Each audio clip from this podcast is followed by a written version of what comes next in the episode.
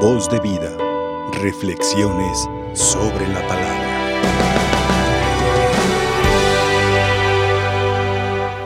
Hay dos cosas importantes para nuestra vida en las lecturas que hemos escuchado. En el libro del Génesis se relata el, primer pecado de Adán y Eva. El pecado no es que hayan comido del árbol la manzana que conocemos tradicionalmente. ¿Por qué? Porque comer una manzana pues no es pecado. Así de sencillo. El pecado es la desobediencia a Dios. Dios les da una indicación, ellos se desentienden de esa indicación. Y no es que Dios se haya molestado, es que ellos mismos se fueron ahorcando, Adán y Eva. ¿Por qué te escondes? Señor, es que estoy desnudo. ¿Y quién te dijo que estabas desnudo? Es que, es que la mujer que me diste me dio de comer. Ah, mira, qué fácil. Y te obligó a comer a fuerzas, sin vergüenza. Y, y, luego a la mujer, a ver, es que la serpiente me engañó. ¿Y a poco te va a engañar una serpiente? ¿Quién es más astuta, la persona o un animalito?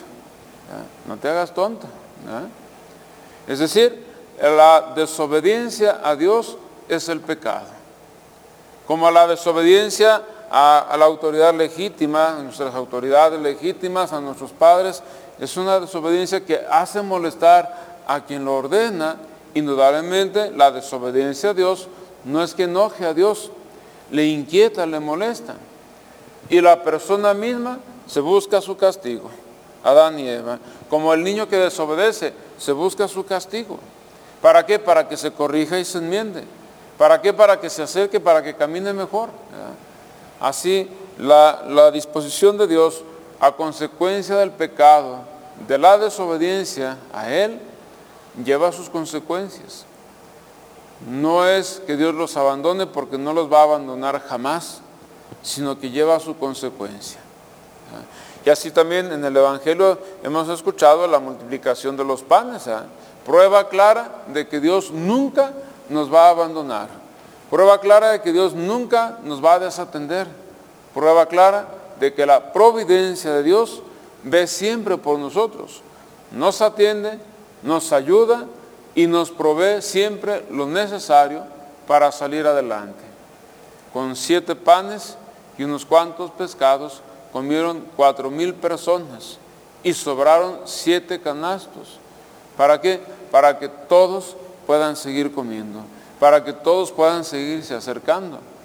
Así también nosotros sepamos confiar siempre en la providencia de Dios. Dice un dicho muy popular nuestro, a Dios rogando y con el mazo dando. Es decir, hay que movernos, hay que luchar para buscar el sustento diario, pero sepamos también confiar en la providencia de Dios que siempre está ahí para ayudarnos, para ver por nosotros. Voz de vida, reflexiones sobre la palabra.